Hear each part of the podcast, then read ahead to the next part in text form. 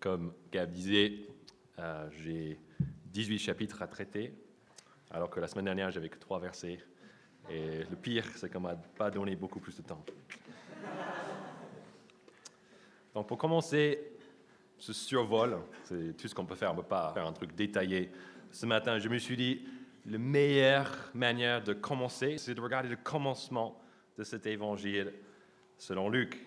C'est la raison pour laquelle j'ai demandé à Gab de lire ces deux premiers versets, ces quatre premiers versets du chapitre 1, qui nous révèlent que Luc a écrit ce livre avec un but en tête. Il n'était pas juste en train de faire ce qu'il voulait, mais il avait un but. Et son but, c'était en fait de rassurer quelqu'un par rapport à Jésus. On ne sait pas si la personne qui voulait rassurer était déjà croyante ou pas. Tout ce qu'on sait d'elle, regardez au verset 3, c'est tout ce qu'on sait. Elle s'appelait Théophile et Luc s'adressait à lui avec le titre Excellent. Donc on sait que c'est un homme. Théophile, c'est euh, un homme, euh, c'est un nom pour un homme. C'est aussi un prénom grec. Donc on sait que c'était quelqu'un qui n'était pas juif. Et donc c'est quelqu'un qui est par conséquent qui est une découverte de, du Dieu de la Bible, aussi en découverte de Jésus-Christ. Et le titre excellent nous montre que c'est quelqu'un qui était normalement bien éduqué, peut-être même bien placé et peut-être même assez riche. Donc, en gros, c'est quelqu'un qui ressemble à nous. Nous ne sommes pas juifs, la plupart d'entre nous au moins, mais nous sommes aussi intéressés par Jésus. C'est la raison pour laquelle euh, que vous êtes là, au moins j'espère. La plupart d'entre nous aussi, on a déjà eu notre bac, on est en cours, ou peut-être qu'on a déjà fait des études supérieures, et maintenant on est en train de travailler ou de poursuivre un projet pour un bon travail un jour. Et même si on ne pense pas être peut-être très bien placé, peut-être on va jamais dire qu'on est riche, comme Théophile peut-être, comparé au monde entier, on est très béni de pouvoir vivre en France, parce que pour la plupart d'entre nous, nos plus grands soucis ne sont pas si on aura de quoi manger à midi aujourd'hui, mais seulement c'est ce qu'on mangera, si on bien cuisiné ou pas. C'est une blague, mais ça fait réfléchir aussi. Et peut-être que nous sommes là ce matin en train de dire, oui, c'est vrai, Jésus m'intéresse. Je suis en découverte. J'ai même fait PEPS découverte hier et avant-hier, ce, ce petit processus où on accueille de nouvelles personnes chez nous pour leur montrer l'Évangile et qu'est-ce que l'Église croit et comment ça fonctionne. Mais pendant ce, week-end, ou juste en général, il y a des choses qui m'empêchent de croire. Je ne suis pas pleinement convaincu que tout ce qu'on m'a dit lors du week-end du PEPS Découverte par rapport à Dieu, c'est vrai. Il y a juste certaines choses qui sont un peu trop. Même des choses qu'on verra dans cet évangile selon Luc qui parlent d'anges, qui parle des prophéties, qui parle d'une femme de moins 60 ans qui, qui s'accouche, et puis d'une autre qui tombe enceinte alors qu'elle était vierge. Et puis son bébé, c'est censé être Dieu lui-même. Et cela ne sont que les deux premiers chapitres de Luc. Et on n'a pas parlé, on ne va pas même mentionner tous les miracles et tout ce que Jésus a fait pendant sa vie. Ce n'est pas possible pour moi de croire à tout cela. Ou peut-être que nous sommes chrétiens ce matin mais que ça nous arrive aussi d'avoir des doutes de temps en temps. Peut-être qu'un dimanche, on est venu tôt pour aider avec l'accueil. C'était notre groupe PEPS qui était censé aider. On était là même plus tôt que les autres. On a resté après, jusqu'à la toute fin, pour tout ranger, tout nettoyer, pour que le lavoico soit nickel, qu'il n'y ait pas de plantes après. Les gens, ah, vous avez raté ça, mais on a tout vérifié, c'était nickel. On a ensuite enchaîné en mangeant avec quelques personnes de l'église. On n'avait pas très envie, on était un peu fatigué, on voulait juste rentrer, mais on voyait que ces personnes vivaient des moments difficiles et du coup on se disait, OK, euh, on va, manger ensemble. Ça a duré assez longtemps. On arrive enfin chez nous, 18h, peut-être 19h. On se met dans le lit parce qu'on est hyper fatigué, parce qu'on sait que le lendemain on travaille à 8h30. Avant de dormir, on commence à penser au boulot et à cette première pause café où tout le monde va raconter ce qu'il a fait pendant ce week-end.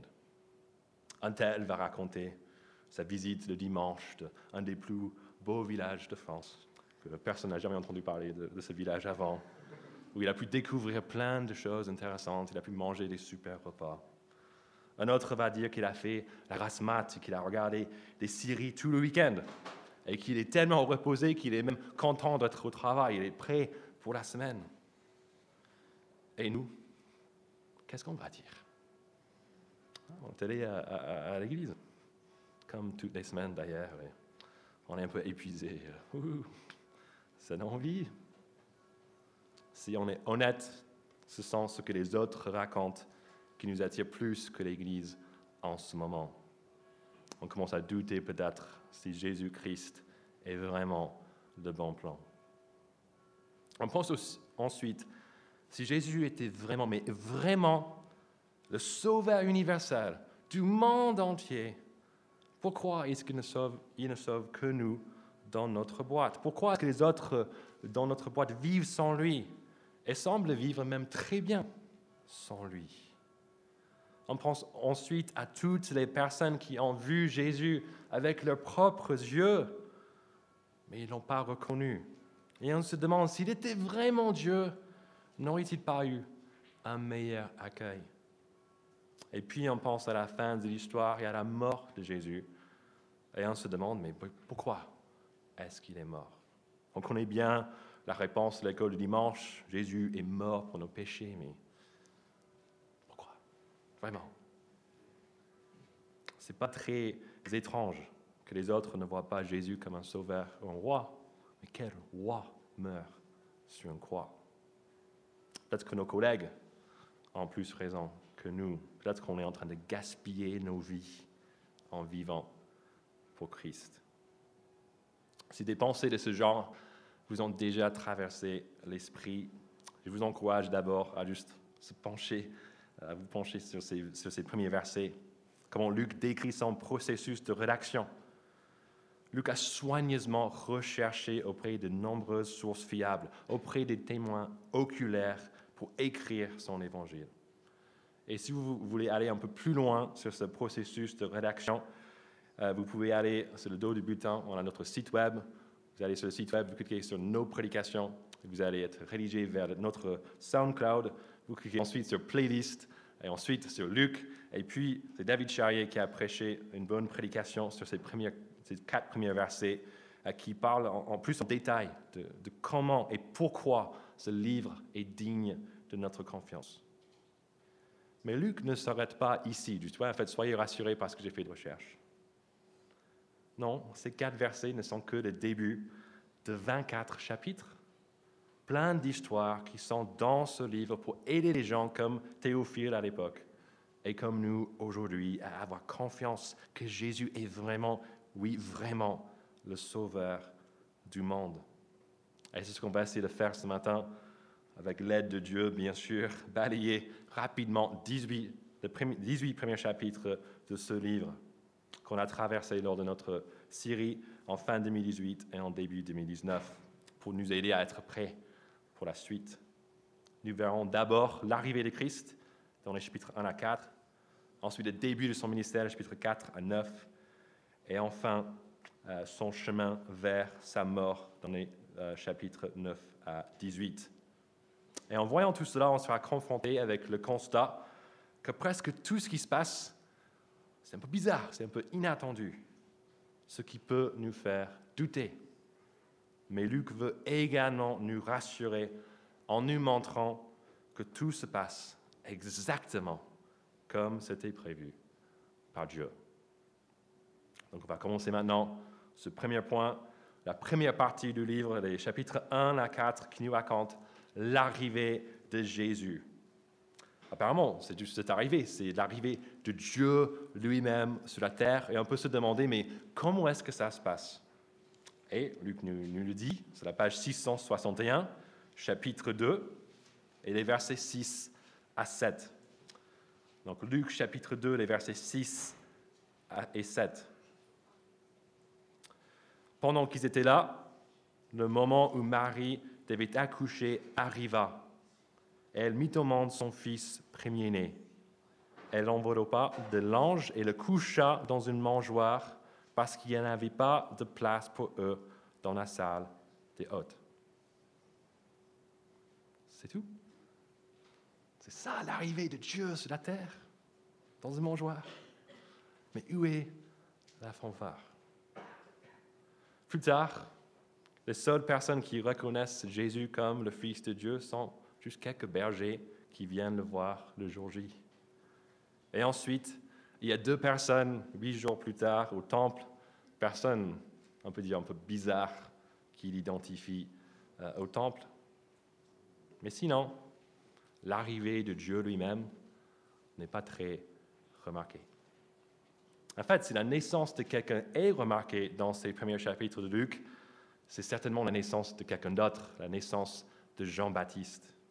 C'est ce qu'on va voir sur cette même page, chapitre 1, les versets 65 et 66, où à la naissance de Jean-Baptiste, des événements qui, qui sont autour, ça crée du buzz dans la région. Tout le monde dit, mais qu'est-ce qui va devenir cet enfant? C'est lui ensuite au chapitre 3 qui commence son ministère et les foules entières viennent à lui. Il est très très connu. Tout le monde connaît Jean-Baptiste dès sa naissance. Mais Jésus, à part d'une fois dans le temple à l'âge de 12 ans, il arrive et il grandit de manière assez inaperçue. Personne ne se rend compte. Et ce manque de wow, ce manque de wow, mais c'est le miraculeux autour de son arrivée, c'est une des raisons pour laquelle beaucoup de personnes à l'époque, et aussi pourquoi beaucoup de personnes aujourd'hui ont du mal à croire que Jésus est vraiment le Fils de Dieu. Peut-être que c'est votre avis aussi. Mais juste parce que l'arrivée de Jésus ne colle pas avec nos attentes à nous, ce n'est pas une raison pour ne pas croire en lui. Parce que ce n'est pas notre arrivée, c'est l'arrivée de Dieu. Et donc, c'est à Dieu, en fait, de décider comment il veut que ça se passe. Et qu'est-ce que Dieu a dit? Qu'est-ce que Dieu il a prévu pour son arrivée? En fait, dans l'Ancien Testament, il disait qu'avant son arrivée, il y aurait un prophète qui viendrait préparer son chemin. Qu'est-ce qui se passe juste avant la naissance de Jésus, qui est censé être Dieu? Il y a la naissance de quelqu'un d'autre. Jean-Baptiste, que l'ange et aussi Zacharie, son père, reconnaissent comme l'arrivée de ce prophète attendu.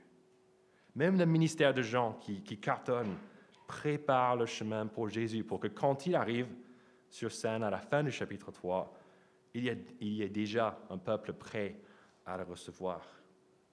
Il y a aussi passage après passage dans ces premiers chapitres de Luc, l'Ancien Testament qui est cité, chanté, euh, ces, ces, passages qui parlent par rapport à l'arrivée du Messie, le Sauveur attendu par les Juifs. Et tous ces passages s'accomplissent l'un après l'autre. Et peut-être qu'on se dit encore, mais c'est juste trop normal. Où est le spectaculaire? C'est l'arrivée quand même de Dieu. Et pardonnez-moi, mais si vous lisez ces chapitres pour vous-même plus tard, dans ces chapitres, on rencontre un ange qui vient du ciel et qui raconte à Zacharie et puis à Marie tout ce qui va se passer. Il y a des grossesses miraculeuses d'une femme très âgée et aussi, même plus miraculeuses, chez une femme qui est vierge. L'incapacité aussi de Zacharie de parler après avoir vu l'ange. Il n'arrive pas à parler avant de nommer son fils. Il y a les foules d'anges qui viennent annoncer aux bergers la naissance de Jésus.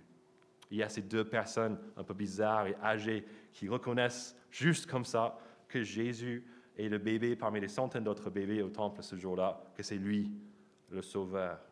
Il y a l'enfant Jésus à l'âge de 12 ans qui avait une sagesse qui étonnait les experts de la loi. Et enfin, on peut regarder sur la page 663, peut-être la preuve la plus grande. Luc chapitre 3, les versets 21 et 22, qu'est-ce qui se passe? Le ciel s'ouvre carrément au baptême de Jésus. Et la voix de Dieu s'entend. Et qu'est-ce que Dieu dit? Tu es mon fils bien-aimé. J'espère que ça c'est assez spectaculaire pour vous. J'espère que c'est assez clair. Dieu qui dit, celui-ci est mon fils. Mais on peut se demander, mais pourquoi est-ce qu'aucun des responsables religieux, ni aucun roi ou gouverneur, ni aucune personne d'importance ne reconnaissent que la naissance de Jésus n'est autre que l'arrivée de Dieu sur la terre? Pour répondre à cette question, il faut revenir en arrière au Luc chapitre 1, sur la page 660, et on va lire quelques versets du chant de Marie. Donc les versets 51 à 55, sur la page 660. Marie chante. Il, donc Dieu, a agi avec la force de son bras. Il a dispersé ceux qui avaient dans le cœur des pensées orgueilleuses. Il a renversé les puissants de leur trône et il a élevé les humbles. Il a rassasié de bien les affamés et il a renvoyé les riches les mains vides. Il a secouru Israël, son serviteur, et il s'est souvenu de sa bonté. Comme il avait dit à nos ancêtres, en faveur d'Abraham et de sa descendance pour toujours.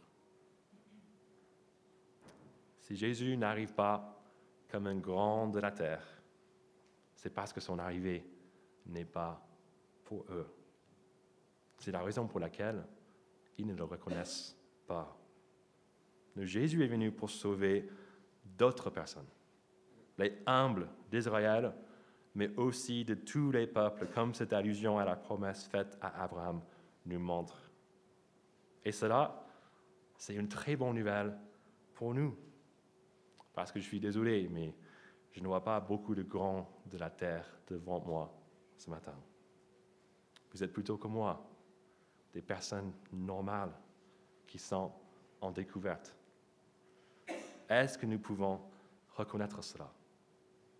Reconnaître notre petitesse devant Dieu et devant son projet Est-ce que nous pouvons abandonner nos visions de comment on pense que les choses devraient se passer pour accepter avec joie comment Dieu a fait les choses dans ces premiers chapitres de Luc? Sommes-nous contents que Dieu ait envoyé ses anges, non pas au grand de la terre, mais à Zacharie, un père qui voulait plus que tout le, reste, un fils, à Marie, une jeune femme, et aux bergers, aux gens normaux, aux gens humbles, pour le prévenir de l'arrivée du grand Sauveur. Pouvons-nous voir l'arrivée de Jésus dans un crèche comme un cadeau immense? Parce que Dieu, le Dieu de l'univers, le roi éternel, s'abaisse et nous rejoint dans notre monde et dans notre misère pour nous sauver, les gens comme nous, normaux. Après une naissance et une enfance qui divisent les gens, on peut se demander, mais est-ce que, qu'est-ce que Jésus va devenir en tant qu'adulte? En effet, on n'est pas obligé, de, en tant qu'adulte, de continuer sur le même chemin que celui qu'on avait pris en tant qu'enfant. Moi, j'ai un très bon ami euh, aujourd'hui que je connais, je pense, depuis bientôt 20 ans. Mais il y a 20 ans, on n'était pas amis. On était au même collège et lycée, mais on vivait mais tellement différemment.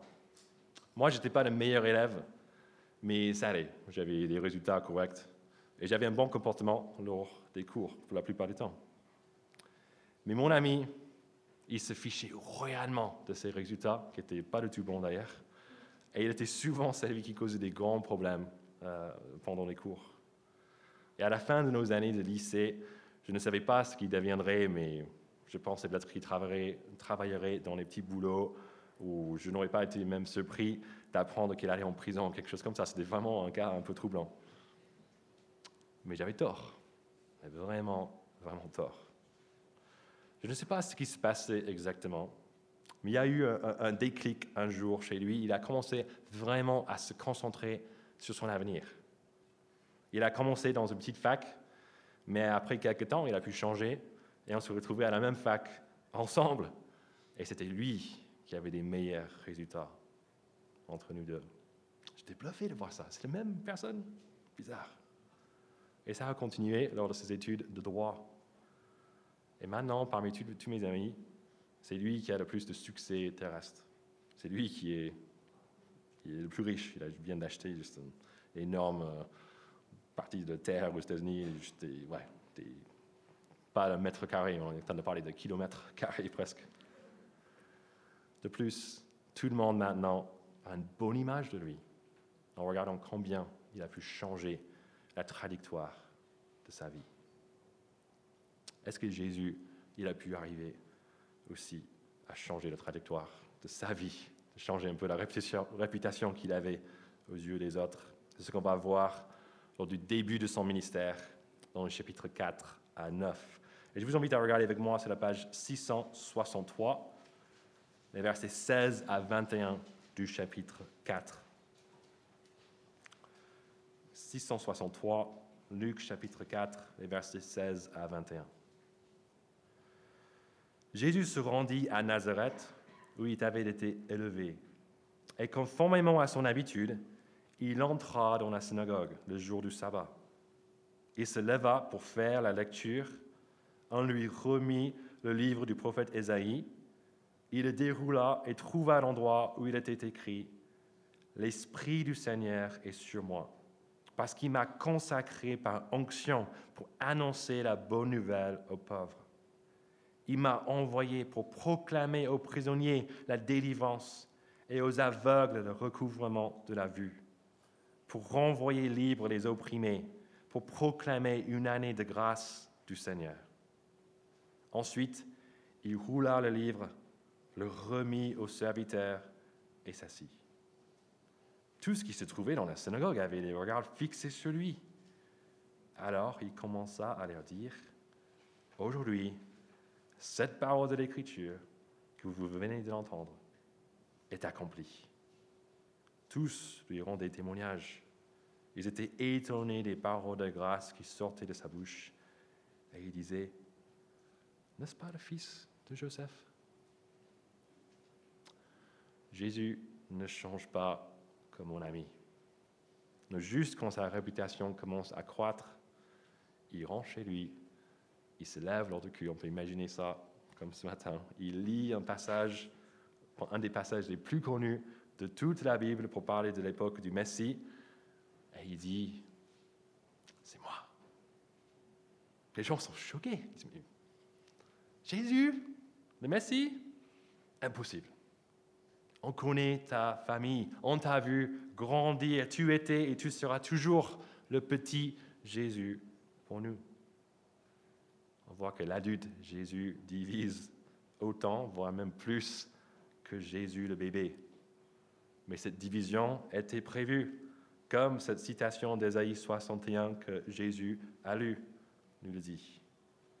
Jésus est une bonne nouvelle de grâce seulement pour certaines personnes, pour les pauvres, les prisonniers, les aveugles et les opprimés.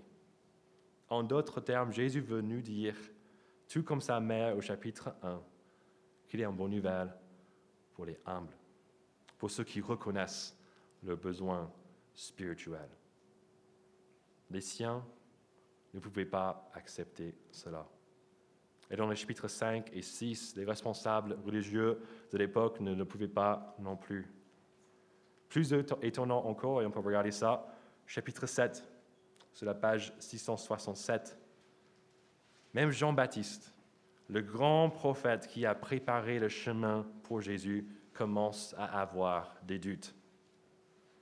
Que fait Jésus? Regardez à partir du verset 22 du chapitre 7. Il cite encore d'Ésaïe pour lui montrer que malgré son accueil qui est loin d'être universellement bon, il est en train de faire tout ce que Dieu avait prévu dans sa parole. Et pour ceux d'entre nous qui luttent avec des doutes de temps en temps, je veux d'abord dire que les doutes sont tout à fait normaux. Ils sont le résultat logique du choc entre nos attentes à nous et la volonté de Dieu, et souvent il y a un, gros choc. Jean avait des doutes parce qu'il croyait vraiment que Jésus était le Sauveur, il était le Christ, il était le Messie. Il avait tout misé sur lui en lui préparant le chemin. Mais Jean était maintenant en prison. Et plus tard, il était décapité. Et c'est bizarre. Le prophète du Sauveur, du grand, de Dieu lui-même, est-il censé être traité comme ça? Du moins, ça c'était la vie de Jean. Jésus lui rappelle que Dieu, dans sa parole, n'a rien dit par rapport au sort du prophète qui préparera son chemin. Et si on examine le sort des autres prophètes dans la Bible, dans l'Ancien Testament surtout, la mort est tout à fait normale. Peut-être que nous doutons aussi, comme Jean, parce que nous traversons un moment difficile. Peut-être comme Théophile, parce qu'on n'est pas certain que Jésus soit réellement le Sauveur. Si c'est le cas, ne soyons pas surpris. Nos attentes, nos a priori sont souvent opposés à ce que Dieu a prévu. Mais Jésus nous invite à ne pas rester dans ces doutes. Il nous invite à les vaincre avec une meilleure connaissance de la volonté de Dieu. Comme on a découvert la semaine dernière, c'est seulement en contemplant humblement Dieu à travers sa parole qu'on peut être réellement changé. Est-ce qu'on sera comme les responsables religieux, les habitants de Galilée, qui face aux guérisons miraculeuses, face aux enseignements renversants de Jésus, restaient incrédules parce que Jésus n'entrait pas dans le modèle Ou est-ce qu'on sera comme Jean-Baptiste, comme les autres disciples, et comme toutes ces personnes dont le besoin que Jésus a guéri? Malgré certains moments d'incompréhension et de doute, ils ont placé leur foi en Jésus parce qu'il est venu accomplir parfaitement toutes les promesses de Dieu, exactement comme c'était prévu. On n'a pas vraiment parlé jusqu'ici des personnes qui avaient un avis positif de Jésus. On peut se demander, mais est-ce que c'est totalement le rejet autour de, Jésus ou pas? C'est vrai que Jésus avait ses détracteurs, mais il y avait aussi beaucoup de gens, beaucoup d'admirateurs, en commençant avec les douze disciples qu'il a choisis. Et c'est, ce euh, un de ses disciples, pardon, Pierre, qui au chapitre 9, à la page 669, vous pouvez regarder ça avec moi, Pierre, il reconnaît bien l'identité de Jésus au début de la troisième section de Luc, qui continue jusqu'au chapitre 19. Regardez avec moi Luc chapitre 9, à partir du verset 20. Jésus demande, Et d'après vous, qui suis-je? le demanda-t-il. Pierre répondit, Le Messie de Dieu, autrement dit le Christ. Jésus leur recommanda sévèrement de ne le dire à personne. Il ajouta qu'il fallait que le Fils de l'homme souffre beaucoup, qu'il soit rejeté par les anciens, par les chefs des prêtres et par les spécialistes de la loi, qu'il soit mis à mort et qu'il ressuscite le troisième jour. Que fait Jésus Juste après cette bonne reconnaissance de qui il est, sans attendre, il parle de comment il faut que je souffre, il faut que je sois rejeté, il faut que je meure. C'est un sujet qui fait douter euh, les gens par rapport à Jésus, peut-être plus que tous les autres. C'est certainement ses souffrances et sa mort. Mais pour Jésus, ces doutes n'ont aucun sens, parce que sa mort fait partie intégrale de sa mission. Jésus, qu'est-ce qu'il dit ici? Il faut que je meure. Et c'est la même chose sur cette euh, prochaine histoire qu'on voit dans les versets 28 à 36 du chapitre 9. Jésus se transforme sur une montagne, il brille de la gloire de Dieu et il parle avec deux des prophètes de l'Ancien Testament. Et il parle de quoi en fait? Regardez ça au verset 31. Il parle de son prochain départ qui allait s'accomplir à Jérusalem. Ce mot départ peut aussi être traduit comme salut. Donc Jésus, le Sauveur, va accomplir son salut à Jérusalem. Et à partir du verset 51, un peu plus, plus loin sur cette même page du chapitre 9, on voit que Jésus commence son chemin vers cette ville. Qu'est-ce qui va se passer à Jérusalem? Regardez pour vous-même, verset 51. Jésus sera enlevé du monde. Il va mourir et par sa mort et par sa résurrection, il accomplira la grande mission du Messie, sauver le peuple de Dieu, Pas pour une vie plus facile sur la terre, mais pour qu'il puisse être avec Dieu dans son royaume, dans la vie d'après.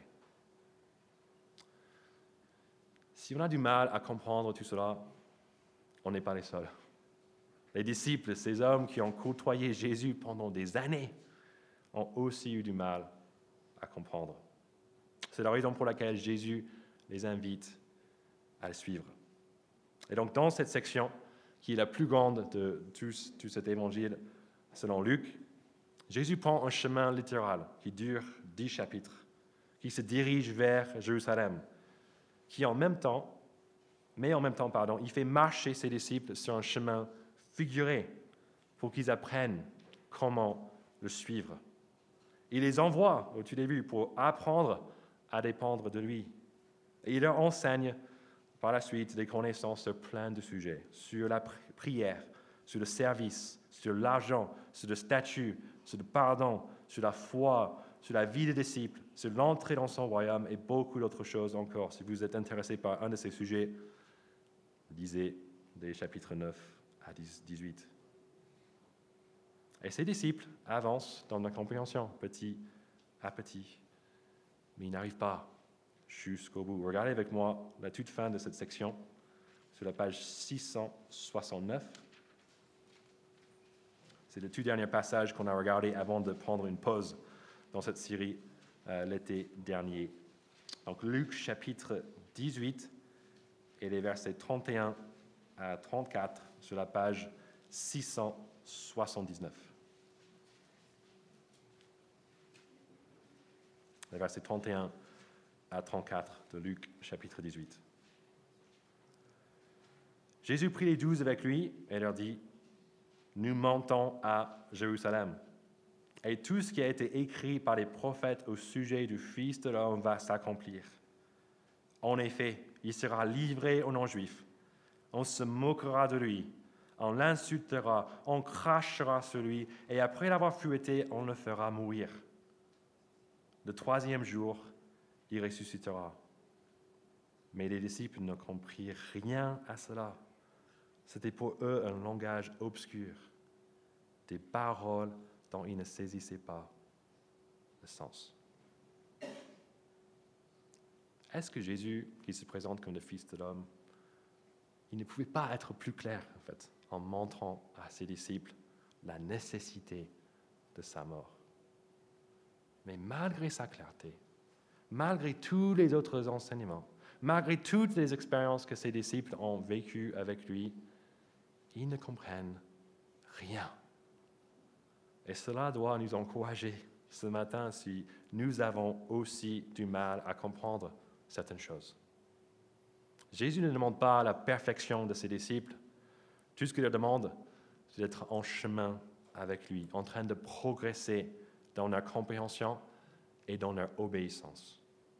Si ce matin on a du mal à croire, mais qu'on veut avancer sur le chemin, sachant que Jésus se présente dans cette section comme de bon berger qui laissera 99 brebis pour aller chercher la seule qui s'est perdue sur le chemin.